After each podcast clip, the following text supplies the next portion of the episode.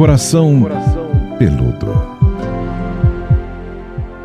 Olá! Que prazer estar aqui com vocês nesse nosso podcast de relacionamento da Jovem Pan, o nosso coração peludo, que tem uma novidade boa, porque estamos sendo gravados em uma live. Então, a partir de agora, da semana passada, vocês participam com as suas perguntas durante a gravação. Eu sou Paulinha Carvalho, estou aqui com a minha parceira, com a psicóloga Pamela Magalhães. Tudo bom, Pamela? Tudo bem, minha querida? Muito feliz da gente estar tá agora com essa possibilidade é, de ser tanto, tanto visual, né? Quanto som. Então, é uma maneira da gente alcançar mais pessoas e me sinto ainda mais conectada com você. É muito bom, assim, tá bem pertinho, né? Porque com essa pandemia toda a gente ficou um pouco distante, mas conseguindo fazer o coração peludo mesmo assim. Então, estou muito contente com essa novidade e com mais essa que você vai contar agora, né? Pois é, hoje é um podcast muito especial para mim, para Pamela e eu acho que para vocês que ajudaram a construir a história aqui do Coração Peludo. A gente conta pela primeira vez com um apoio, e o apoio de uma marca que eu particularmente sou muito fã, que é a Veleda, essa marca suíça que é reconhecida em todo o mundo, em mais de 50 países pela qualidade dos seus medicamentos e cosméticos. É pioneira mundial há mais de 90 anos no desenvolvimento de produtos com ingredientes naturais e orgânicos. E assim, foi muito feliz esse encontro, até na reunião com o pessoal de marketing da Veleda, quando eu contei que eu sou é, usuária da Veleda, usei Veleda nos meus filhos, uso Veleda e acho que, nossa, foi uma honra, inclusive, contar com o apoio deles aqui no podcast, né, Pamela?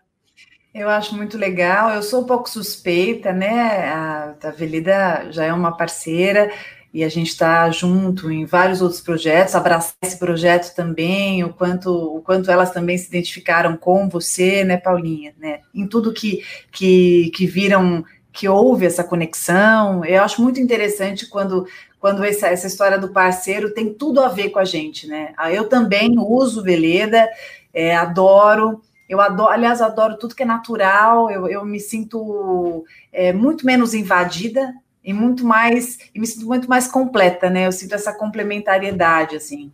E essa integração, a Veleda, para quem não conhece, ela se preocupa muito no, no ser humano com a sua totalidade, né? Na, na, na sua visão integral. Então, é tanto o bem-estar físico, né? Mental, emocional. Então, é muito legal essa, essa promoção do equilíbrio né, através de, de tantos medicamentos antroposóficos e cosméticos naturais que ela tem vindos especialmente para a gente da natureza. É, na versão em podcast, vocês também vão poder ouvir o Dr. Fabrício Dias, que é médico é, de família com ampliação pela antroposofia, ele vai explicar um pouco mais do conceito da antroposofia. Ele é consultor médico da Veleda, também tem formação em medicina integrativa pelo Hospital Albert Einstein. Então, o doutor Fabrício vai trazer mais detalhes, inclusive a respeito do estresse Dorum, que é esse presente da natureza para a gente, para tentar amenizar as questões do estresse, que é o nosso tema de hoje, queridos. Porque eu não conheço uma pessoa nesse mundo que não tenha lidado com pelo menos uma situação na vida de estresse. Lembrando que vocês participam do nosso podcast com perguntas agora durante a live e também durante a semana através das nossas redes sociais. Eu estou no Instagram, arroba Paulinha Carvalho JP e a Pamela também, né, Pamela? Eu também, eu estou como arroba psipamela, arroba psipamela. Então vamos dar start a este podcast com o tema estresse. Acho que a primeira coisa boa é a Pamela ajudar a gente a entender o que é que é esse tal de estresse. Bom, o estresse é uma, uma resposta do corpo diante de alguma ameaça que a gente perceba, né? Então, se nós não nos estressássemos lá no passado, como que a gente ia conseguir, por exemplo, se safar de um possível ataque de uma onça ali que surgisse, né? Então, o nosso corpo, ele percebe essa ameaça e aí ele tem essa tensão física e mental em que a gente tem toda essa produção de hormônios e substâncias também. a questão, o problema não é o estresse, minha gente. O estresse era uma reação natural do corpo. Que bom que a gente se estressa, porque isso faz com que consigamos nos posicionar em situações adversas da vida.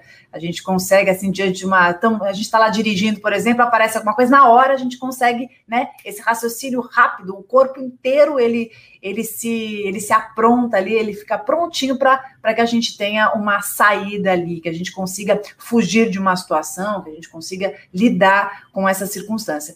O problema não é o agudo, né? Não é o estresse agudo, mas sim o estresse crônico. Quando a gente tem esse estresse o tempo inteiro, como quando o estresse ele faz parte da nossa vida.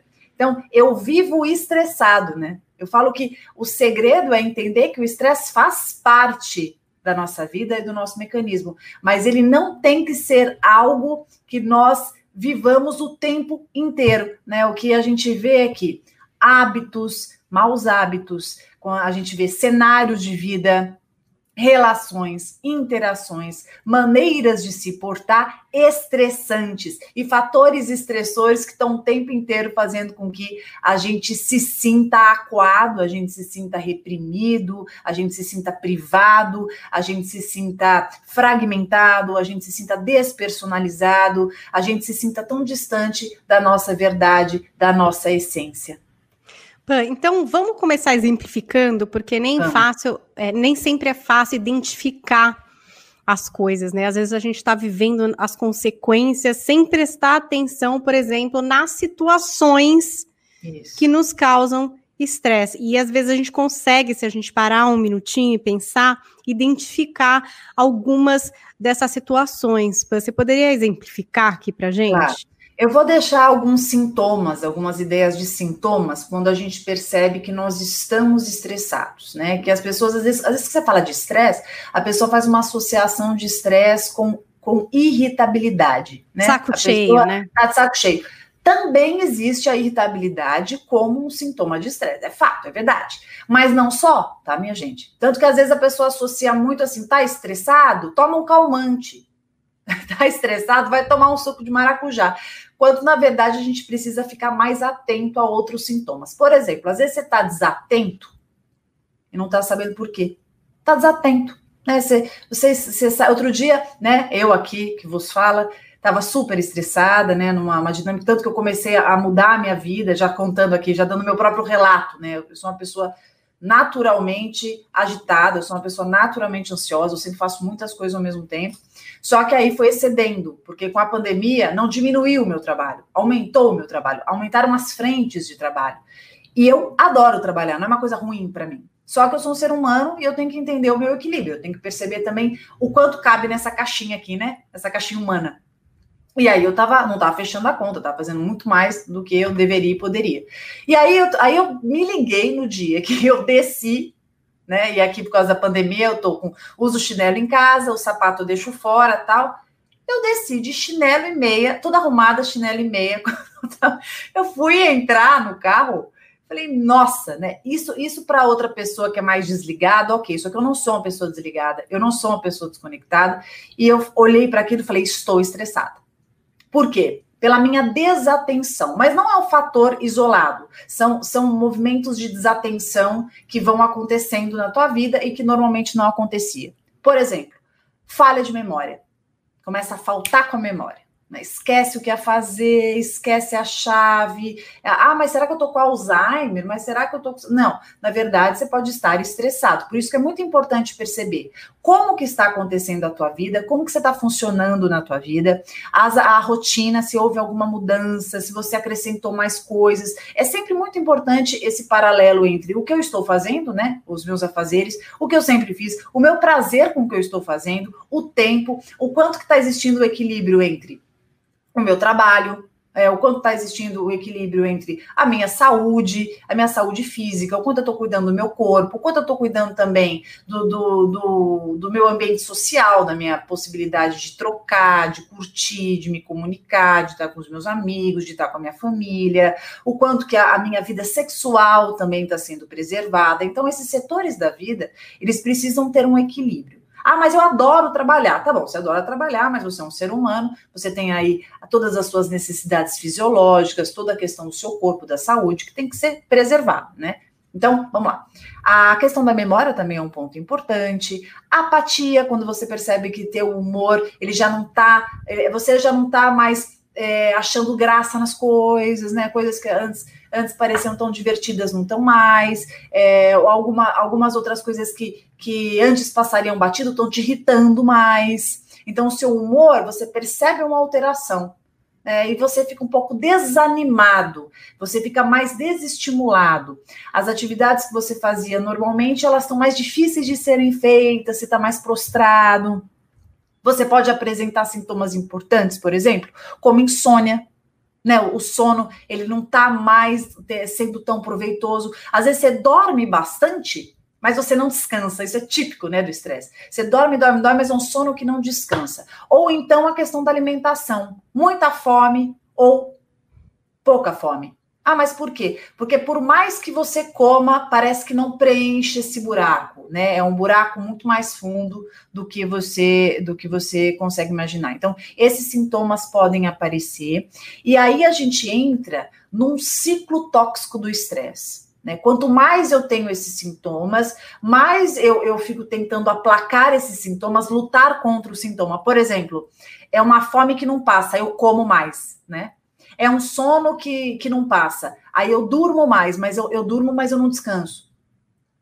Aí eu tô vendo que eu tô esquecendo, eu fico me cobrando para não me esquecer né? Então aí eu vou tentando controlar todas essas todas essas reações que o meu corpo está dando em função de estar com estresse, e aí eu entro num ciclo tóxico do estresse, né? Que é, um, que é esse ciclo crônico, que é o estresse crônico, ele não diminui, ele vai aumentando. Por quê? Porque paralelamente eu começo a fazer o quê? Eu começo a me cobrar, eu começo a me desvalorizar, eu começo a falar que eu tenho que fazer isso, que eu tenho que fazer aquilo, eu vou me cobrando ainda mais. O quadro vai piorando inteiro, eu entro num auto-julgamento, e aí um sentimento de desvalia, aí uma sensação de incapacidade, um sentimento absurdo de impotência, e aí eu tô nesse cenário desse estresse crônico. Pan, você trouxe um retrato aí da pandemia interferindo no, no seu, talvez, nível de estresse, né? Nesse, né, nessa ampliação do seu trabalho, em talvez parar para dosar. Você acha que a pandemia piorou a questão do estresse? E junto com essa pergunta é, aqui do nosso tema, eu queria juntar a colocação de um ouvinte, porque a gente sabe que dentro da pandemia a gente teve também muitas famílias que tiveram perdas né? Tiveram é, lutos aí. É, e aí tem a pergunta do Gilberto Bedes, que ele diz assim: ó, vivendo um luto, a gente fica estressado. É normal? Sim. Ter dor de estômago, por exemplo. Olha. Então, acho que vamos associar essa questão da pandemia, claro. essa eminência de uma doença que ronda, que a gente pouco conhece, com também a questão de muitos que, infelizmente, estão é, passando por uma situação assim. É, eu acho a pergunta excelente. Primeiro que assim, existe uma atmosfera de ansiedade, existe, existe um cenário caótico mundial, que eu acho que qualquer pessoa que diga que isso não a afeta, ela tá alienada, né, Paulinha? Porque é um cenário difícil, tá todo mundo com medo, não tem essa história de que ah, eu sou jovem. Não, não tem essa, né? Eu sou jovem, mas eu posso ser um vetor e eu posso sim é, acabar pegando, pegando essa doença, eu posso desenvolver problemas sérios aí, comorbidades. Então, assim, acho que ninguém está livre disso. Está todo mundo com medo de, de pegar esse vírus, está todo mundo com medo de perder um ente querido. Teve gente que perdeu, só que assim, além da, da do medo, né, da situação óbvia, que é a definição do estresse, né? Se o estresse é justamente uma, uma reação do corpo diante de uma ameaça, e aí a gente, a gente já começa a mobilizar todo, todo o nosso arsenal corporal aqui para se defender dessa ameaça. Você imagina uma ameaça iminente que toda tá falando em todo lugar, tá, tá atingindo pessoas queridas que a gente ama. Nós estamos que paralelamente Continu temos que continuar a nossa vida, né? Porque o vírus está aí, mas a gente precisa comer, a gente precisa dormir, a gente precisa pagar as nossas contas. Então, assim, sim, é um cenário de muito estresse, é um, é um cenário de muita dor, é um, é um cenário de muito medo. Então, tudo isso, a resposta é sim, tudo isso aumenta muito, muito todas as sensações possíveis e os sintomas imagináveis. O estômago, que é muito, muito conhecido como um órgão catalisador, né? Cada um tem o seu órgão de choque, isso vai variar de pessoa para pessoa. Tem pessoas que estão aí com o estômago virado do avesso, tem gente que está com dor muscular, com fibromialgia, tem gente que está é, tá com uma enxaqueca absurda, porque entra exatamente nesse ciclo que eu falei crônico.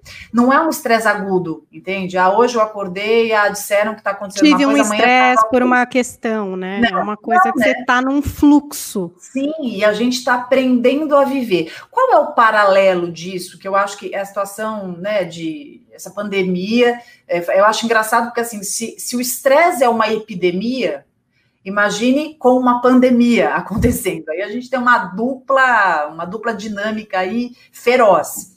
Então, eu, eu, vejo todos os seres humanos, sem exceção, todo mundo aí no seu nível mais ou menos, todo mundo bastante estressado e, e, e, tentando viver assim, né? Porque assim, não tem alternativa, eu tenho que viver. E aí a gente entra num mecanismo que antes, sem a pandemia, já existia, que é você, as pessoas irem se acostumando a viverem estressadas. Né? As pessoas estavam se acostumando. Então, achar que é, esse é o normal, é tem que correr atrás mesmo, Isso. tem que estar tá assim mesmo. Isso. É, eu, eu penso o seguinte: é, quando eu falo isso, talvez quem esteja escutando diga: Meu Deus, que horror, que inferno. Mas assim, a real é essa, né? A gente não pode mentir aqui. É um cenário muito estressante. O que, que eu penso que a gente pode fazer num cenário muito estressante? Se ajudar o máximo possível. Sabe aquela história assim? É, eu tô na chuva, eu vou me molhar, tô na chuva. Mas eu posso escolher, né? Se eu pego um guarda-chuva, se eu uso uma capa, eu posso escolher se eu, se eu vou me escondendo ali no cantinho. Eu acho que tem formas da gente conseguir entender a situação que a gente vive, realizar que ela é uma situação estressante, mas a gente pode também se proteger o máximo desse estresse, tentando driblá-lo o máximo que a gente puder. Se o estresse é uma defesa do nosso corpo para nos salvar, começa da gente olhar o estresse com outros olhos, né? Eu não olho o estresse como vilão, mas eu posso olhar o estresse como, como uma alerta. reação do meu corpo, isso um alerta para tentar me proteger. Então, vamos tentar ajudar, vamos tentar ajudar o nosso corpo, ao invés de deixar ele trabalhando sozinho e ele entrar em colapso, porque aí que se ele entra em colapso, tudo de pior pode acontecer. Todos esses sintomas podem se agravar mais, a qualidade de vida vai, vai lá no pé, né? Vai lá no chão, a gente vai ter um envelhecimento precoce, a gente vai ter um desgaste dos nossos órgãos, a gente pode desenvolver patologias mais severas. Então, vamos tentar se ajudar, mesmo na situação que a gente está vivendo, que já sabemos que é estressante, já temos essa consciência, não vamos lidar como assim, ah, é isso aí, essa é a minha realidade, eu tenho que viver estressado mesmo, com sobrepeso, sem dormir, com uma enxaqueca absurda. Não, eu vou me ajudar o estresse está existindo, mas eu vou me ajudar, eu vou me ajudar com bons hábitos, eu vou me ajudar cuidando da minha alimentação, eu vou ajudar percebendo quais são as interações que estão me fazendo mal. De repente, você está num trabalho que é um, que é um trabalho que te escraviza, é um trabalho que te exige muito, ou então você, diante desse trabalho, acaba te se exigindo absurdo. Eu dei o meu exemplo, que eu acho que não pode ser mais verdadeiro, né? Eu que estou falando aqui, dando o meu. Podia dar de um monte de cliente que eu tenho mas o meu. O que, que eu fui fazendo? Eu vou atender um pouco menos, né? Eu vou tirar alguns horários para eu poder comer. Ah, mas que absurdo, você não tinha? Não, eu não tinha, né? Não é bonito, mas essa é a verdade. Então, horários para você poder comer, evitar o celular o tempo inteiro, porque hoje a gente está num, num mundo em que tudo está no celular, tudo está no iPad. E se você não se, se você não se policia, eu sei porque a Paulinha é das minhas, né? Se você não se policia, você fica o tempo inteiro. É mentira? É, é mentira minha? Tem, tem, que criar um limite, assim. Nossa. E é isso, o que poderia parecer muito gostoso, que é ficar dando uma olhadinha ali no Instagram e tal, acaba virando quase que uma neurose, né? Uma coisa, aquele fomo, não, aquele medo não, de perder é alguma coisa, coisa que você nem sabe o que é, e aí você tem que acessar o tempo inteiro, olhar o tempo inteiro. Isso realmente vai te escravizando, né? Te deixando muito tenso em relação é uma coisa que não é necessário, gente. Todo mundo sabe que se esquecer o celular em casa não morre nem nada, né? Fica todo mundo nada, bem sobrevive. Eu lembro, eu lembro, inclusive, no passado, né? Que eu sou da C também, a gente da época que o celular que nem, existia. Tinha, nem existia. O celular foi, foi existir lá para frente, a gente nem, nem podia imaginar que nós ficaríamos tão dependentes. Celular, celular para muita gente hoje é uma extensão do corpo, né? Eu falo que o celular é uma extensão do corpo. O sujeito sai sem celular, ele importa onde ele esteja, ele volta desesperado, meu Deus, meu celular, enfim. Então, eu acho que a gente precisa maneirar esse uso. Então, tem uma hora que você tem que dar um limite. Chega, né? A, a, a, minha amiga querida que lançou um livro agora, dá um tempo, a Isabela Camargo, ela, ela fala, né? Tanto que chega uma hora que às vezes você responde a mensagem para ela, ela, ela fala: Estou desligando o celular. Ela tem um horário que ela desliga o celular. Eu acho isso maravilhoso. Eu ainda não cheguei pra conseguir nível. se desconectar, Mas né? É muito importante, né? Um horário ali que você se, se, se propõe, não, agora eu não vou mexer, agora eu vou, eu vou curtir essa comida, porque o que, que a gente faz normalmente?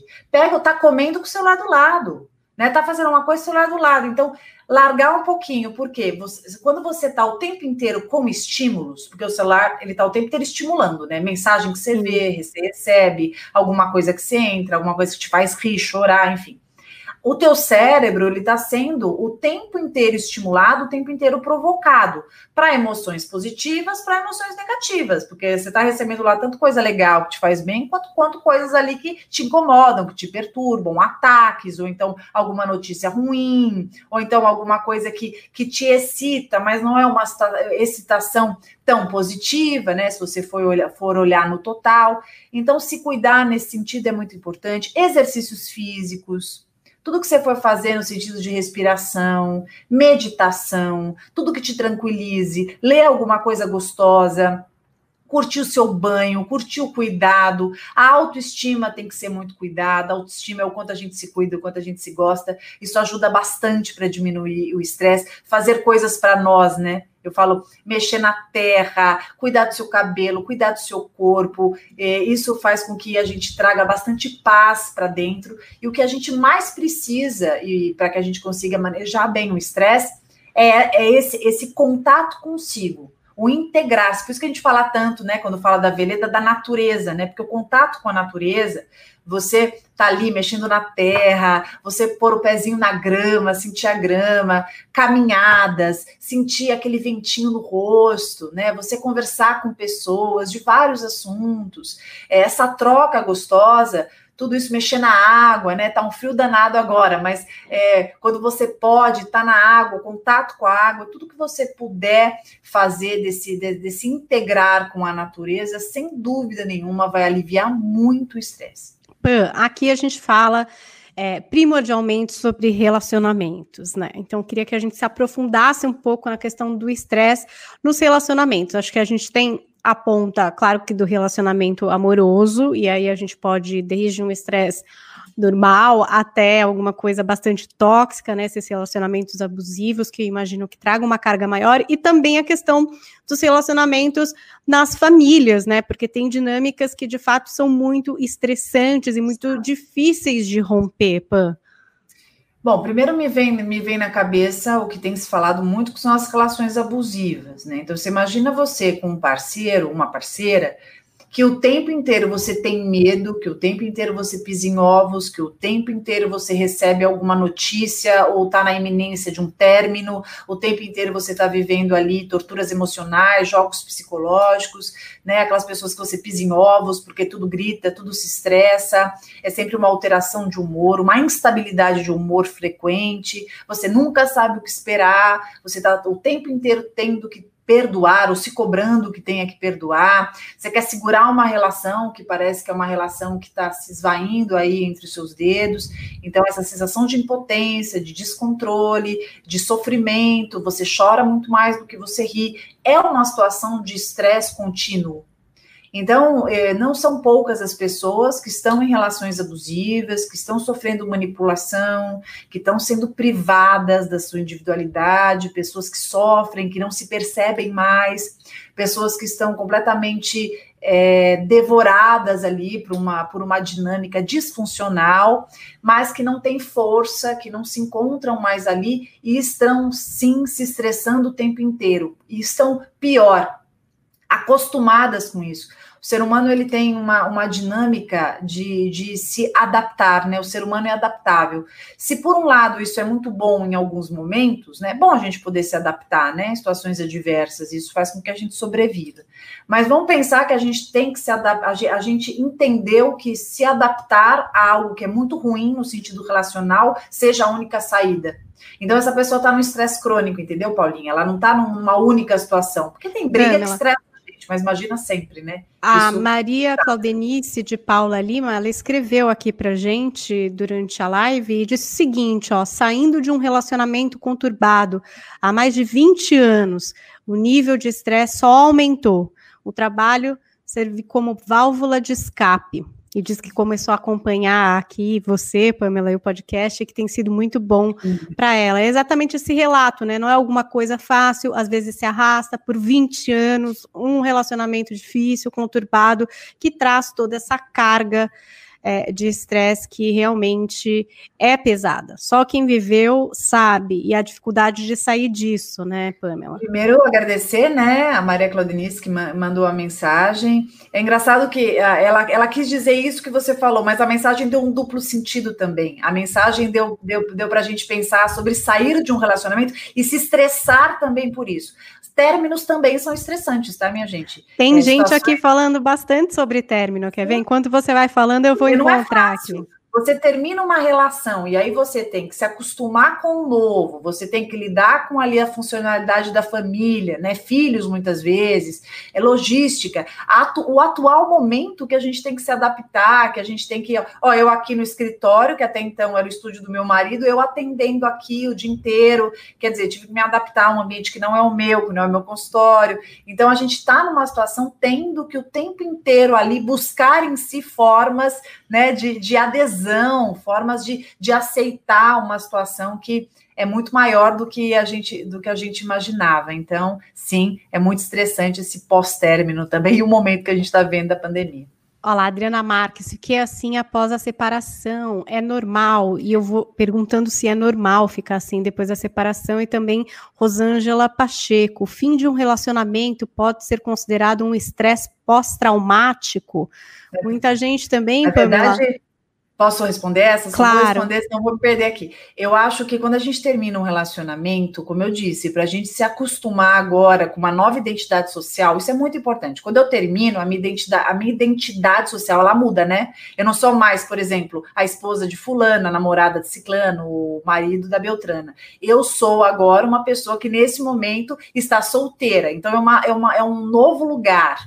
Então, claro, eu posso ter saído de um relacionamento que não estava tão legal. Eu posso ter saído de um relacionamento relacionamento que eu gostava muito e que eu ainda gosto, mas que não funcionava, ou então o outro se apaixonou por uma outra pessoa. Então são várias as situações. Então sim, é difícil, não é fácil. Tem um luto e nessa fase de elaboração dessa dor, que é o luto, que eu preciso viver todas as emoções pertinentes, exige bastante da gente com certeza é estressante, tá? Então, se você está vivendo um estresse nesse momento, não se julgue um extraterrestre. Ai, meu Deus, que absurdo, olha o que está acontecendo comigo. Faz parte, é um momento. O problema, gente, não é o estresse pontual de uma situação crítica como um término. O problema é a continuidade, não é sentir o estresse, tá? Não é vivenciar o estresse, é viver com o estresse toda uma vida ou durante um período muito longo. Tá bom? Isso é pontual. Se ajude, aceite essas emoções, viva as emoções. Eu sempre falo, falei na live ontem,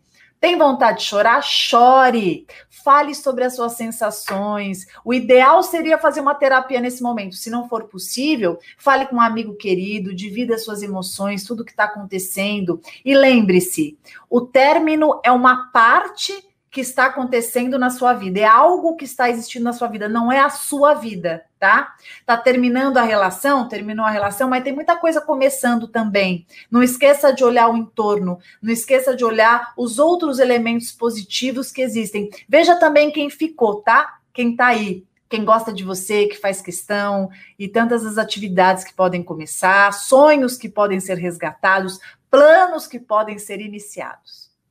Nossa, tô até perdida de tanta mensagem que está chegando aqui para a nossa gravação do Coração Peludo na nossa live. Muita gente trazendo seus relatos a respeito, por exemplo, de agora ter se ligado que tá com dificuldade de dormir, que tá com problema aí na hora de comer, ou não tá conseguindo comer, ou tá comendo demais. Então, um monte de gente despertando para que, que talvez esteja vivendo uma situação de estresse crônico, né? Isso que você falou é sensacional, né? Acho legal as pessoas perceberem. Às, às, vezes a gente não nota, mas vai dando uma fome que a gente não sabe de onde é, e aí nada passa, né? A gente vai lá, pega, abre, abre a geladeira, come alguma coisa, são segundinhos de prazer, daqui a pouco sente de novo a fome. Então, vamos, você que está assistindo a gente aqui, escutando, tenta observar se essa fome ela é física ou se ela é emocional, tá? Por quê? Porque você pode sim estar tá muito estressado e você pode estar tá entendendo essa sensação, essa demanda aqui dentro como fome. E, na verdade, tá, tá, tá sinalizando o quê? Alguma falta, que não necessariamente seja de comida, tá? Porque a comida, ela dá um prazer imediato, sim. Mas outras coisas podem ajudar muito nisso. Pegar mais leve com você, falar um pouco sobre a tristeza, porque você sabe que a gente come tudo, né? A gente come tristeza, angústia, a gente, a gente come a vontade de falar, a gente come a vontade de transar, a gente come a vontade de se rebelar. Então, são muitas coisas que a gente está comendo ali, né? Através do ato de abrir a boquinha ali, comer, abrir armário, abrir geladeira, quando na verdade tudo isso poderia ser mais aliviado com outras atividades e com outras atitudes. Acho que vale pensar nisso. A gente falou aqui da questão do relacionamento abusivo, de términos também, que podem causar um estresse mais momentâneo, episódicos, e que isso faz parte da vida também, né? Nem tudo são flores. É, mas queria também que você se aprofundasse na questão da família, né? Muita gente vive um ambiente estressante em família, e é um pouco mais difícil de se separar da família, né? É, eu acho que tem um tabu, né? Eu acho que as pessoas elas têm uma, uma dificuldade muito grande de assumirem para si que o pai pode ser tóxico, que a mãe pode ser tóxica, que a interação pode ser tóxica, né? É, eu falando, por exemplo, hoje eu estou falando muito de mim, mas é para exemplificar.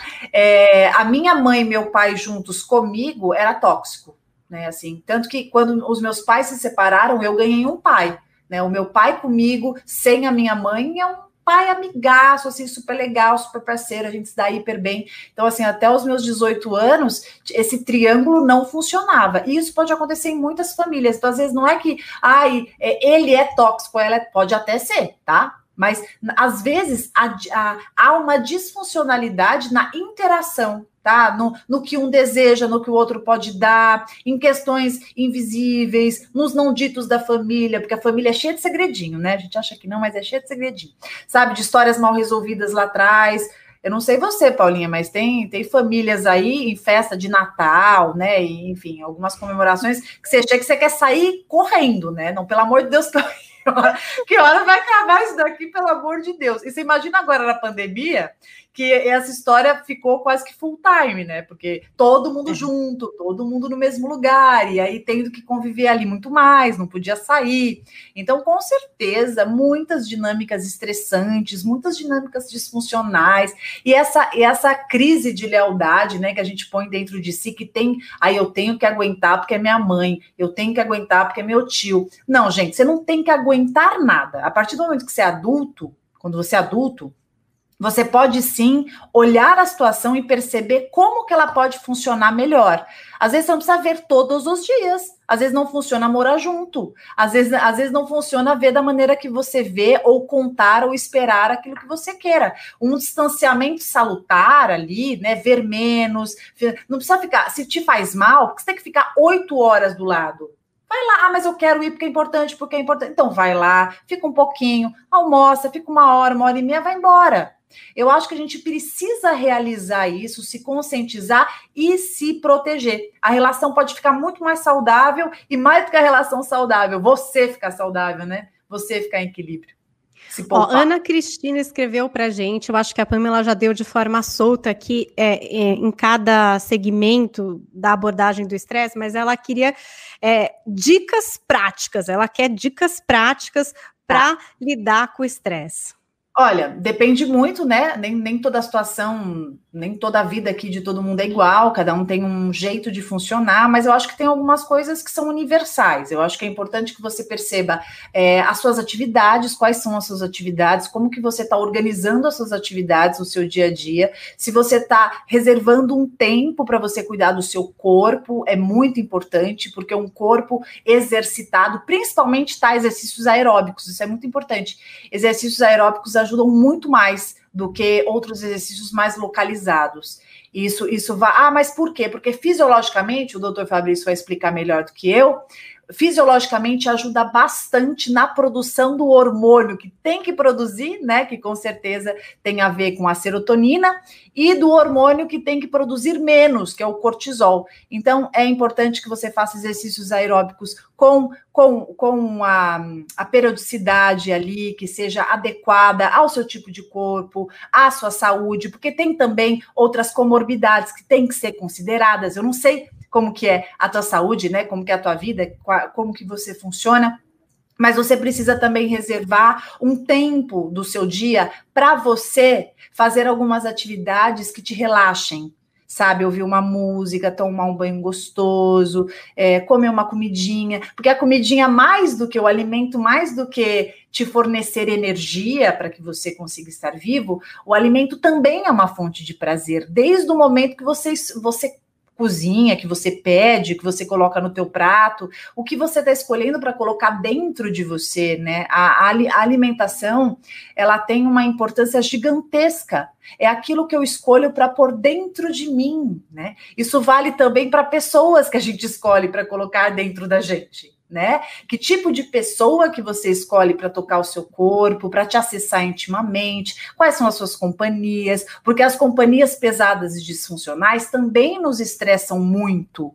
Então, como que você está fazendo, inclusive, para dosar as suas horas de trabalho, as suas horas de prazer, as suas horas de descanso, o, a, as horas do seu sono, eu penso que a gente precisa proteger e preservar isso. É importante, não é besteira, não é muito importante para você ter um sono bom, aonde você dorme, como você dorme, como que tá o lugar, como o lugar que você vive, como que tá, ele tá limpo, ele tá com uma boa energia, ele tá organizado, porque você sabe que o ambiente também, quando ele ficar muito desorganizado, com muito barulho, com muita briga, também estressa a gente. É uma coisa de parar e olhar para dentro, né, Pamela? Como você estava dizendo, Isso. olhar para a gente, porque realmente, às vezes, por, essa, por esse acúmulo de funções, de coisas, de horários, de coisas que a gente vai assumindo para fazer, para fazer, para fazer. É o que você falou. Às vezes a gente está comendo, nem está vendo o que a gente está comendo. A gente está só comendo para cumprir um protocolo, porque para ir para a próxima atividade, que a gente também já está pensando na outra atividade, que daí na hora que dorme, você nem sabe, você dormiu assim, você nem é. sabe, teve aquele momento de falar, não, agora eu vou dormir gostoso aqui, vou me aninhar gostoso falam muito dessa história desse mindfulness, né, que é a meditação. Eu nunca fiz, eu já li bastante sobre, mas eu nunca pratiquei mindfulness, mas que fala que é exatamente essa coisa de estar presente, né? Tipo, estou gravando esse podcast, eu estou aqui, estou presente com a Pamela. Eu não estou vendo foto no Instagram ao mesmo tempo. Eu não estou tentando resolver uma videoaula do meu filho, porque não vai dar para resolver. Eu não estou hum. fazendo nada além de estar aqui. E parece muito óbvio, muito simples, porque a gente está fazendo aqui um trabalho em dupla, seria difícil se eu não resolvesse estar aqui. Mas quando a gente está individualmente, ter essa opção por estar presente, né? Racionalmente dizer, eu vou comer agora, vou comer gostoso, vou arrumar a minha mesa, vou pôr os meus alimentos quentinhos, vou tomar um cafezinho no final, porque eu mereço essa atenção para esse momento. Acho que esse eu cuidado. Eu escolho isso para mim. Né? É, racionalmente. Eu racionalmente estou escolhendo dar essa atenção para mim. Ah, mas não sei o que. Eu estou almoçando você agora. Sabe, você sabe que você falou uma coisa que acho que é importante falar para quem está assistindo e para quem está escutando, que é o seguinte, gente: é, criança também se estressa, tá? Criança também se estressa. E um dos elementos, pegando a pergunta da, esqueci o nome da mocinha que perguntou aqui sobre dicas, é, limites, organização, rotina para a criança ajuda muito, não é chatice. Eu já escutei, eu sou terapeuta de casal e família, já escutei alguém falar: "Ai, mas que chatice". Não, não é chatice, porque quando a criança, ela tem os limites discernidos, quando ela tem uma rotina ali estabelecida, ela se sente menos estressada. Por quê? Porque ela já ela já tem um pouco de uma noção, ela já tem uma previsão do que vai acontecer e ela se organiza e isso diminui o estresse. E a criança não é tão diferente da gente, tá? Do adulto. Então, se a gente organiza uma, uma rotina e se a gente faz ali um elenco de prioridades que nos respeite, a chance da gente diminuir o nosso estresse com certeza é muito maior. Sempre tem um momento aqui no podcast, eu não sei se você é novo, está ouvindo pela primeira vez o nosso coração peludo, mas a gente sempre tem uma fala da Pamela, uma fala que é direta para vocês que estão ouvindo, que eu, sempre me acessa aqui, às vezes até me emociono ouvindo. Eu acho que vocês também, vocês trazem esse feedback. Então, agora acho que chegou aquele momento da Pamela falar direto para vocês. O nosso tema hoje é o estresse a gente tentou trazer um pouco para vocês do que é esse estresse, como lidar, e agora vem a fala da Pamela. Ouçam. Meus queridos, você que está escutando aqui, eu gostaria que você, nesse momento, se você puder, você fechasse seus olhos e você tentasse se conectar consigo mesmo. Lembrasse que o estresse, ele não é o vilão. Ele é aquela reação que nos protege. É um jeito é um meio que o nosso corpo e a nossa mente encontra para nos ajudar numa situação em que a gente se sinta alarmado. Então, se a gente compreender como o estresse funciona, talvez a gente consiga contribuir para que ele não sobrecarregue a sua função e, em contrapartida, não sobrecarregue a gente, os nossos órgãos, o nosso corpo por inteiro, a nossa cabeça, que tal a gente cuidar um pouco sobre os nossos pensamentos, sobre as atividades que a gente está fazendo? Será que quando o estresse aparece, e quando ele aparece de novo, e ele aparece mais uma vez, eu percebo que eu estou vivendo com ele, será que não é um sinal importantíssimo para que a gente reveja o nosso elenco de prioridades?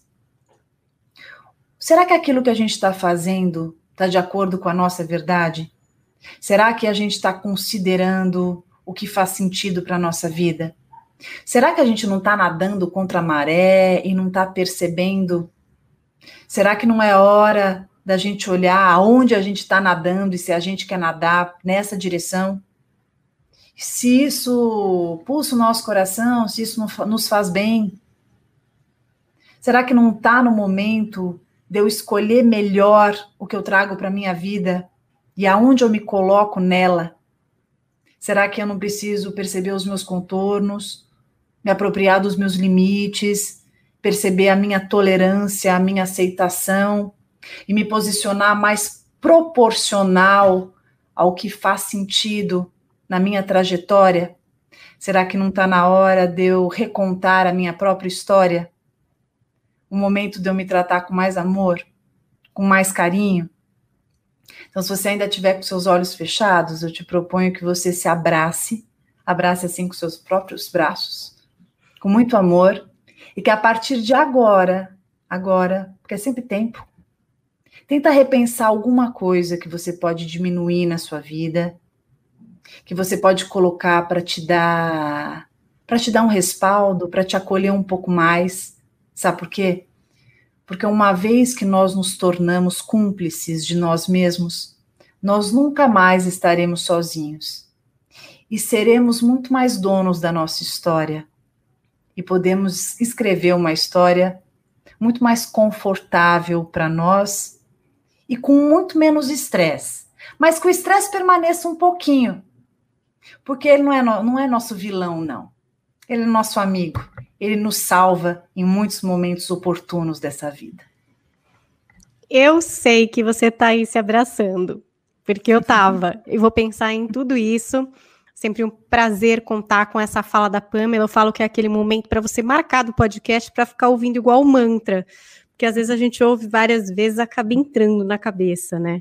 Agora chegou o momento do podcast em que a gente vai conversar com o Dr. Fabrício Dias, que é médico de família com ampliação pela antroposofia, consultor médico da Veleda do Brasil e que tem também formação em medicina integrativa pelo Hospital Albert Einstein. Bem-vindo, Dr. Fabrício. Muito obrigado. Eu que agradeço por estar aqui com vocês. E vai ser muito bom ouvir o senhor, porque a gente já teve um longo papo a respeito da visão da psicologia sobre o estresse. A gente teve a uhum. participação uhum. de muitos ouvintes colocando situações de estresse mas eu quero saber dessa medicina biologicamente, como é que esse estresse se expressa no nosso corpo. Certo, certo. O estresse, ele se expressa em mínimos detalhes no nosso corpo, até coisas muito grandes que podem ser doenças que a gente que chega a levar a gente para o hospital, a procurar um médico, né? Mas para a gente entender tudo isso, a gente tem que entender um pouquinho do que, que é o estresse, né? Que o estresse, de uma forma geral, ele não é algo ruim para a nossa vida, né? Uma pessoa completamente desprovida de estresse é uma pessoa que tende a se acomodar, que tende a não fazer nada, ela fica parada. O estresse coloca as pessoas num estado tal onde ela se movimenta para realizar as suas tarefas, né? Então coloca no estado de alerta. O problema é quando a pessoa entra num estado de automatismo e aí ela passa a não mais ter o controle sobre o seu estresse. Ou seja, o estresse passa a ter o controle sobre a pessoa, causando então adoecimentos e tal que a gente vai falar. Esse adoecimento ele tem relação com liberação de hormônios, né? A Pamela falou aqui, por exemplo, da importância de exercícios físicos, prevendo que a gente, com esses exercícios aeróbios, por exemplo, a gente consiga diminuir esse nível de estresse. Por que, que isso acontece? Porque atitudes como a meditação, o esporte podem nos ajudar a combater o estresse? Então, existe já hoje em dia, muito bem descrito, essa ligação entre a mente e o corpo, né? Porque até há pouco tempo atrás, assim, alguns, algumas décadas atrás, isso era simplesmente uma suposição. A gente sabia que a mente, ela afetava diretamente o corpo e o adoecimento. De uns 10 anos para cá, isso já tem bem descrito. Então, a gente tem no nosso corpo um eixo cerebral, que a gente chama de eixo psico, imuno, é, hipotálamo, talâmico, é, hormonal, que é um eixo que vai lá do cérebro, então, os nossos pensamentos, eles são capazes de ativar esse núcleo hipotalâmico no nosso cérebro, que vai ligar-se à glândula, é, é, a nossa hipófise, que é a glândula que manda em todas as outras glândulas do nosso organismo. E aí vai produzir uma quantidade enorme de hormônio liberador de corticosterol, que vai ativar o nosso rim, lá na, na, na, glândula adrenal, né, que fica em cima do nosso rim, a produzir adrenalina e cortisol e todos os hormônios que são ligados ao estresse. No início, no primeiro momento, esses hormônios são muito bons para o nosso organismo, porque eles aumentam a nossa atenção, aumentam o nosso, nosso, nossa pulsação, aumenta a nossa pressão, faz com que a gente fique mais ativo, mais atento. Porém, esse estado não deve se manter permanente. Se esse estado passa a se manter permanente, né, aí esses hormônios começam a fadigar o organismo, o organismo entra uma fadiga, né? Se a gente não consegue manter a atenção, a pressão, a glicose também aumenta, porque a gente precisa de ter energia mais disponível. Se você então mantém esses hormônios o tempo todo rodando numa, numa frequência muito alta, sendo pulsados de uma frequência muito alta, o organismo então tende a cair no estado de estresse e aí você tem um efeito contrário, você tem uma baixa de imunidade, você tem uma pressão alta persistente que vai alterar toda a arquitetura do seu sistema cardiovascular, você tem é, o hormônio que estava produzindo, fazendo o seu pâncreas produzir insulina e produzir, é, é, manter uma glicose é, mais baixa para você ficar mais alerta, de repente ele começa manter, essa insulina entra em falência e você começa a ter é, sintomas de diabetes, você começa a ter problemas de memória, começa a ter problemas na vitalidade do organismo como um todo. É como se o seu motor mental estivesse trabalhando na potência máxima o tempo todo. Chega uma hora que ele não aguenta mais manter essa potência máxima, então você começa a ter uma perda de vitalidade. Isso é muito interessante quando a gente introduz uma atividade física e aí a gente consegue é, reverter toda essa cascata endocrinológica. Então, no momento que você está fazendo, praticando uma corrida, uma hidroginástica, uma atividade até mesmo muscular, de musculação, ou um ciclismo, você então diminui a produção dos hormônios do estresse, você consegue abaixar a sua pressão, você consegue normalizar tudo isso. E é verdade que quando a gente está fazendo alguma atividade física, é, a gente então para de ter esses pensamentos que são adoecedores, esses pensamentos que nos levam ao estado de estresse. A dança, por exemplo, é uma das atividades físicas que mais reduzem os hormônios do estresse. Por exemplo, outras como corrida e ciclismo são intermediárias, e outras, por exemplo, como a natação, ela não reduz tanto os, os hormônios do estresse. Chegaram à conclusão de que é porque quando a pessoa nada, ela está sozinha e ela continua pensando. ela continua pensando, ele está nadando e pensando nos problemas, né? Ah, então tem então essa, tem também essa diferença. É, tem. E, por exemplo, a meditação, né? Ela exatamente é o conhecer-se por dentro, né? Eu falo que a meditação é como se você pudesse ir podar o seu jardim de sentimentos, né? Você entra dentro do seu, a gente tem um jardim de sentimentos dentro da gente, sentimentos bons, sentimentos ruins, sentimentos que a gente fica gerando o tempo todo. Então você ir lá e dar uma podada naquela erva daninha, então deixar aquilo mais limpo, mais organizado, organizar as suas prateleiras internas, né? Então isso faz com que os seus, o seu estresse, assim, puxa, aquilo ali é uma coisa que eu estava dando muita atenção, talvez isso não precise de tanta atenção, né? Porque nós, seres humanos, temos uma tendência de colocarmos uma lupa muito maior, às vezes, em algumas coisas, do que aquelas coisas merecem, né? Então, na meditação, você organiza o tamanho que cada coisa tem que ter, onde cada coisa tem que estar. Então, esse é a função da meditação na nossa vida.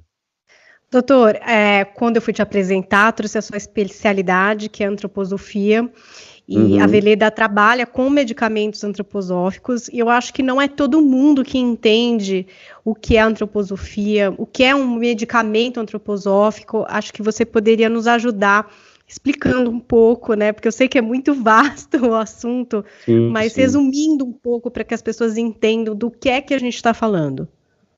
É, basicamente, a palavra antroposofia significa sabedoria acerca do ser humano, né? Então, ela foi criada há mais ou menos 100 anos é, pelo filósofo austríaco Rudolf Steiner, onde ele teve a vivência de perceber que o ser humano e a natureza eles são um contínuo, né? E que esse contínuo do ser humano com a natureza estava se perdendo com a vida moderna, com a introdução do, da, das máquinas, com a introdução da tecnologia, isso estava distanciando o ser humano da natureza. Então, a Veleda foi criada junto com a antroposofia, neste seio desse, desse, novo, desse novo pensamento, e a Veleda ela busca resgatar essa união do, da natureza nos processos humanos, né? Então, uma visão, por exemplo, que a antroposofia traz da planta, por exemplo, é a visão trimembrada, onde a planta tem um polo metabólico, que é o polo onde ela produz é, a flor, o fruto tem açúcar, esse é o polo quente da planta. O polo oposto é a raiz, que é ligada, por exemplo, ao solo, aos minerais, que a gente chama de polo frio. E o do meio é o polo rítmico, que tem a ver com, com o caule, a parte verde, a parte respiratória da planta. Se você for observar o ser humano, nós também temos um polo raiz, que é a nossa mente, que é o nosso pensamento, que é o, o nosso onde a gente se onde a gente é mais mineralizado, onde a gente é, mas também aonde a gente se comunica com o mundo, assim como a planta se comunica diretamente com a terra, né, através dos minerais que entram e saem, onde você tem as suas impressões sensoriais do mundo. Depois, no polo oposto, nós, nós temos o polo metabólico, que é o nosso polo quente também, que é onde a gente faz a nosso, nossa parte genital, nossa parte sexual, nossa, nossa digestão, onde a gente né, lida também com essa questão metabólica, toda, igual a planta na, na, na, na parte dela da flor também lida com esse metabolismo. E o meio seria igual, né? Então, a parte respiratória da planta seria a parte pulmonar, a parte é, circulatória, que é o nosso coração e o nosso pulmão, que a gente chama de sistema rítmico, tá? Então, essa, essa correlação da planta com o ser humano, ela é muito interessante. Então, quando a veleda, por exemplo, tem medicamentos que atuam na cabeça, no sistema neurosensorial, normalmente a gente busca das raízes e dos minerais, tá? Quando a gente tem medicamentos que querem atingir o polo mais metabólico, a gente vai nas flores, por exemplo, na flor da camomila, tá? Quando a gente quer atingir o sistema rítmico, a gente vai nas folhas e no caule, na parte verde, na parte respiratória. Então, existe essa correlação, né? O próprio, é, as próprias medicinas populares sabem disso, sabe? É verdade, né? Os chás, enfim, aquela sabedoria da vovó que a gente não sabe explicar exatamente porquê, mas que sempre dá certo, né? A gente dá flor de camomila para o bebê com cólica, né? A gente exatamente. não dá raiz de camomila. Exatamente. Doutor, e, e, especificamente a gente está falando do estresse, existe um medicamento da Veleda que é o estresse Dorum, que é exatamente para amenizar esse processo, eu acredito, acho que o senhor vai poder explicar melhor como que o estresse Dorum age, porque muita gente imagina que para estresse você tem que abaixar a bola, né? Você tem que deixar a pessoa é, mais calma, mais dopada, né? Tem muita gente que tem medo até de usar um tipo de medicamento que vai dizer, não, mas eu preciso estar atento, eu preciso estar assim ligado, eu não posso usar um medicamento. Enfim, é, como age o estresse Dorum? O que é que tem nele? Qual, o que, que ele visa nos ajudar e melhorar? Sim. E exatamente isso que a gente estava conversando, né? Existe algum tipo de medicina, algum, por exemplo, a medicina alopática, onde ela enxerga que para que você tire a pessoa desse estado de alerta constante, você tem que desligá-la, né? Já na antroposofia, não. A gente tem que é, equilibrá-la. Ela tem que ter consciência do seu processo e equilibrar. E o estresse doro é um medicamento lindo, assim, eu acho o estresse doro, a poética que tem por trás da química dele é maravilhosa, porque ele é exatamente o medicamento que ele age no polo neurosensorial, no polo rítmico e no polo metabólico. Então, o componente que age no polo neurosensorial é a silícia, que inclusive está muito em moda hoje em dia aí, vender-se cápsulas de silícia, né, que é o quartzo, né, aquela, aquela, aquela pedrinha bem transparente, né, que a gente gosta de, ter, assim, com a gente, que ela é bonita, é, o quartzo é a imagem do neurosensorial, ele é translúcido, ele é bem formatado, ele é simétrico, né, assim como a nossa cabeça. E ele, em dinamizações, é, determinadas dinamizações, ele age melhorando essa conexão neuronal. Então, a gente usa, por exemplo, quartzo para melhorar a atividade mental. Tá? O outro componente é o ferro sulfúrico, que já age no polo oposto, que é o metabólico melhorando os processos digestivos, melhorando, por exemplo, essa presença que a gente tem que ter no nosso sistema digestivo para que a gente não fique tendo gases, que a gente não fique tendo uma digestão lenta, que tudo isso pode acontecer no processo de estresse, né? A pessoa fica tão é, é, desequilibrada que ela começa a ter problemas digestivos, problemas, é, problemas respiratórios, crise de asma, ela começa a ter problemas é, mentais, a dificuldade de lembrar certas coisas, de aprender certas coisas, né? E ele tem também no componente o aurum, que é o medicamento que equilibra o emocional. O aurum, para quem conhece um pouco de homeopatia ou de antroposofia, sabe que o aurum metálico, que é exatamente um metal ouro em pó, numa dinamização muito fina. A Veleda possui um processo exclusivo para pegar esse metal e transformar ele num pó super fino através de um processo de que a gente chama de metais preparatum, onde você simplesmente vai fazer um processo onde você vai pegar o sólido, vai aquecer uma temperatura altíssima e ele vai se sublimar. Então, ao se sublimar, ele vira um vapor e ele vira um espelho que depois é raspado. Então, esse ouro ultra diluído, é, ele funciona como um grande equilibrador do sistema emocional. Então, você deu para a pessoa um, uma melhoria do sistema neurosensorial, do sistema ritmo e do sistema metabólico, e dá para ela essa consciência de que esses três pontos do organismo tem que estar equilibrado, faltou só um componente do, do estresse Doron, que aí é a vitalidade, que é o cálcio fosfórico, que ele atua diretamente no fígado, dando vitalidade e, e melhora ainda a memória. Aí fechou o medicamento. É um medicamento lindo, lindo, lindo.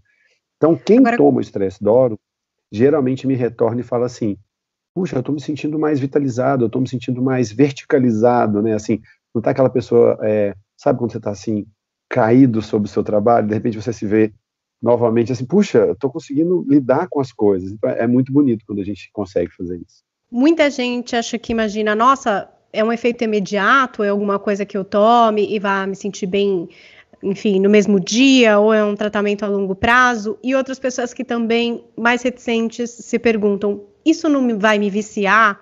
É, eu não vou ficar dependente desse medicamento? Nossa, excelente pergunta.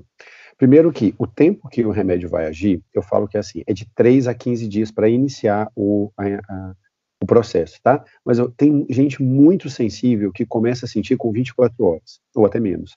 O remédio antroposófico, ele tem uma dinamização um pouco mais, mais é, concentrada do que o remédio homeopático, e as pessoas ligam muito isso a, um tratamento natural, remédio homeopático, né?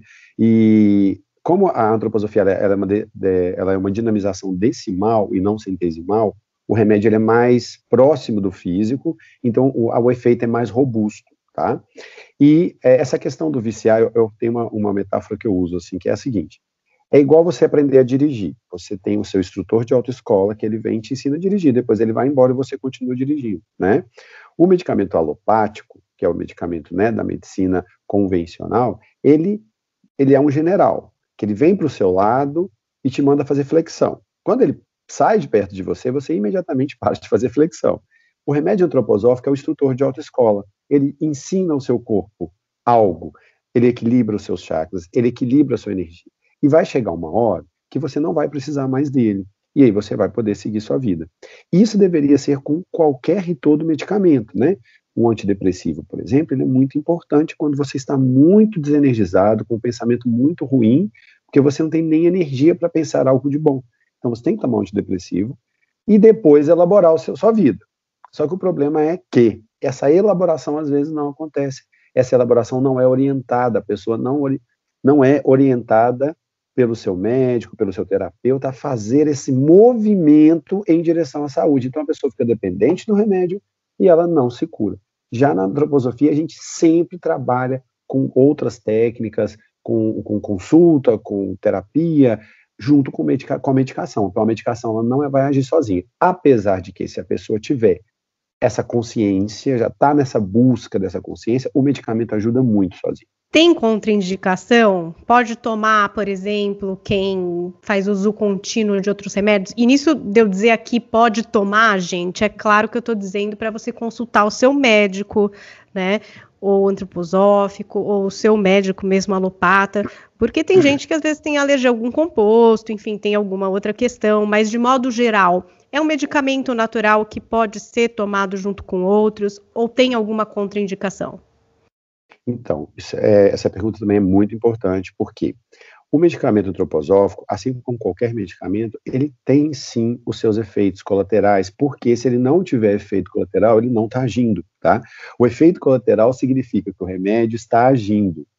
Mas, como é um medicamento dinamizado, não tem é, to uma toxicidade como os medicamentos alopáticos, qualquer pessoa pode usar em qualquer fase da vida.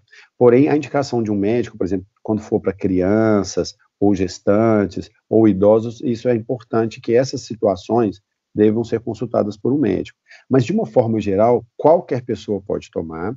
E o efeito colateral mais comum, às vezes, por exemplo, como ele é um medicamento energético e a pessoa for muito sensível, ela pode ter, uma, às vezes, uma perda de sono. Então, eu recomendo que se tome na parte da manhã e na parte da tarde.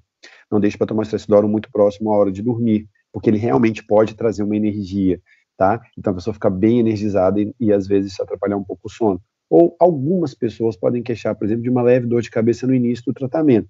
Depois isso se organiza, exatamente porque ela está desequilibrada, o medicamento está organizando, então ela vai sentir algo que o corpo pode é, interpretar como uma, uma, leve dor de cabeça, ou, por exemplo, é, um, um, amargo na boca pode aparecer nos primeiros dias, mas isso é muito incomum. O mais comum que eu vejo é perda de sono e dor de cabeça. Mas isso exatamente significa que o remédio tem uma ação que ele está agindo. No geral, quando passa esse efeito, é, a pessoa pode, fica muito bem. Bom, procurem os seus médicos. Você que achou que pode se beneficiar, eu gostaria que o Dr. Fabrício Dias fechasse com orientações gerais, porque muitas vezes na vida a gente imagina que a gente tem que passar por tudo sozinho. A gente conversa bastante aqui sobre isso no podcast, a respeito da psicologia, que é um recurso que a gente pode acessar para passar por coisas muito complicadas na nossa vida, ou às vezes por coisas simples que estão sendo difíceis para a gente. E a antroposofia é, também é um caminho, assim como o uso desses medicamentos, se assim, enfim, é, concluído por um médico que você possa usar. Gostaria que o doutor Fabrício falasse um pouco mais sobre como superar o estresse, que a gente não está sozinho nessa, né? Exatamente. Olha, fala o seguinte: é principalmente se conhecer, é principalmente saber em que lugar da sua biografia você está ocupando, né? Então, a biografia, ela mostra qual é a sua função daquele momento na, na sua vida, na vida do planeta, na vida dos seus familiares, e não deixar se desconstruir por essa por esse turbilhão de pequenas coisas que não são tão importantes quanto a vida, quanto os sentimentos, quanto a ligação humano-humano, né? Então, tem até aquela frase assim, quando for, aprenda todas as teorias, saiba todas as técnicas, mas quando for tratar uma alma humana, seja apenas outra alma humana. E eu acho que esse momento que a gente está vivendo da pandemia deu para o ser humano essa, essa questão do olhar para o outro ser humano como outro ser humano, porque está todo mundo fragilizado, está todo mundo estressado, preocupado. Então, eu acho que é se reconectar com a sua humanidade e lembrar que ser humano não é máquina, não tem utilidade, não tem vida útil, mas sim, ser humano tem sentimentos que se conectam uns aos outros, que se conectam com a natureza, que se conectam com essa vida desse planeta. Nós somos parte in, é, indivisível desse planeta. Nós somos a vida consciente, com a mais alta consciência desse planeta. E precisamos, então, é, não só tomar conta do planeta, como uns dos outros. Muito e obrigada. Eu, Pode falar, doutor Fabrício. Para mais, se alguém quiser buscar mais informações sobre isso, tem o, o, o, o, Instagram da Veleda Brasil, né? E também pode buscar na minha página, no meu Instagram, que é doutor.fabrício Dias. Comunicado, todas vocês que se interessaram, todos vocês que se interessaram, sigam de fato, foi muito interessante. Obrigada pela atenção, doutor Fabrício Dias. Foi um prazer conversar com você, entender mais sobre antroposofia, que é um assunto muito interessante, de fato, e também perceber aí o poder da natureza aplicado, né? Essa velha sabedoria que tanta gente gosta de esquecer e que de repente pode nos ajudar em momentos aí de alto estresse. Foi muito produtiva a nossa conversa. Muito obrigada, doutor Fabrício. Muito obrigado. Foi um prazer. Eu fiquei bastante feliz e eu espero que vocês também e que a gente tenha mais oportunidades de estar é, nessa parceria aqui com o Coração Peludo, Pamela. Eu quero finalizar dando só um depoimento rapidíssimo aqui. Primeiro, obrigada pela Veleda, pela confiança, pelo carinho, pela parceria. E eu vou contar uma coisa, Paulinha, que você não sabe, muita gente que está escutando não sabe. No meio dessa pandemia, eu perdi a minha cachorrinha, né? Não posso falar muito, começa a chorar, então você sabe, a Paulinha estava bem perto de mim, minha cachorrinha tinha 16 anos e eu estava fazendo um trabalho para Veleda, né? Que eu adoro, e a gente estava fazendo algum um evento muito legal. E eu tava, eu tinha acabado de perder, eu lembro que eu tive que fazer ali algumas situações, eles super fofos comigo, não precisa qualquer coisa e tal. Eu falei, não, eu vou, vou fazer porque me faz bem e tudo mais. E num dado momento que eu ia fazer, tinha acabado de aparecer, chegou uma caixa aqui em casa com os produtos da Veleda. E aí eu abri ali, né, no meio da, daquela tristeza absurda, estava acontecendo tudo ao mesmo tempo. E aí eu, eu, tinha, eu conhecia alguns produtos, mas mais a linha de cosmético. Eu não conhecia essa, essa linha dos medicamentos antroposóficos, né? Não sabia mesmo, eu aprendi muito com eles. E aí tinha o tinha o Stress Doron, mas naquele momento eu peguei o Brioflon, que é um outro medicamento muito legal, que ajuda muito na, na vitalidade, vem dessa plantinha, né, da Brioflon, e depois o doutor Fabrício vai explicar. E aí, naquele momento, diminui a ansiedade, esse, esse, esse remédio. Eu falei assim: quer saber? Vou experimentar, né? Não tenho nada a perder, vou experimentar. Bom, desde então, eu comecei a usar na minha vida, e eu vou te contar eu já tinha usado no passado, mas nunca com tanto afinco e com tanta propriedade. E olha, de coração, aquilo me salvou de um jeito né? Assim, parece que aquela caixinha foi enviadinha por Deus, sabe? Chegou a caixinha ali e assim, me salvou horrores, me senti pega no colo, assim, foi, foi, um, foi um carinho, assim, um depoimento muito sincero da minha gratidão aqui. Tudo, tudo bem que eu acredito muito nas energias, né? Eu acho que aquilo foi mandado para mim também, porque eu precisava muito, assim, desse cuidado, precisava muito desse colo. E a Veleda fez parte disso, então está aqui a minha gratidão. Quero dar um beijo a todos que nos escutaram e nos viram. Muito obrigada por mais um podcast, foi um prazer imenso. Paulinha, sabe que eu te adoro, obrigada por mais esse encontro. Quem quiser conhecer o meu trabalho, eu estou no arroba psipamela, arroba psipamela. Muitíssimo obrigada. Mandem as sugestões de temas, eu também estou lá, arroba Paulinha Carvalho JP. Foi um prazer contar com a audiência de vocês. E na próxima semana, temos na terça-feira, às 5 da tarde, a gravação com a participação de vocês.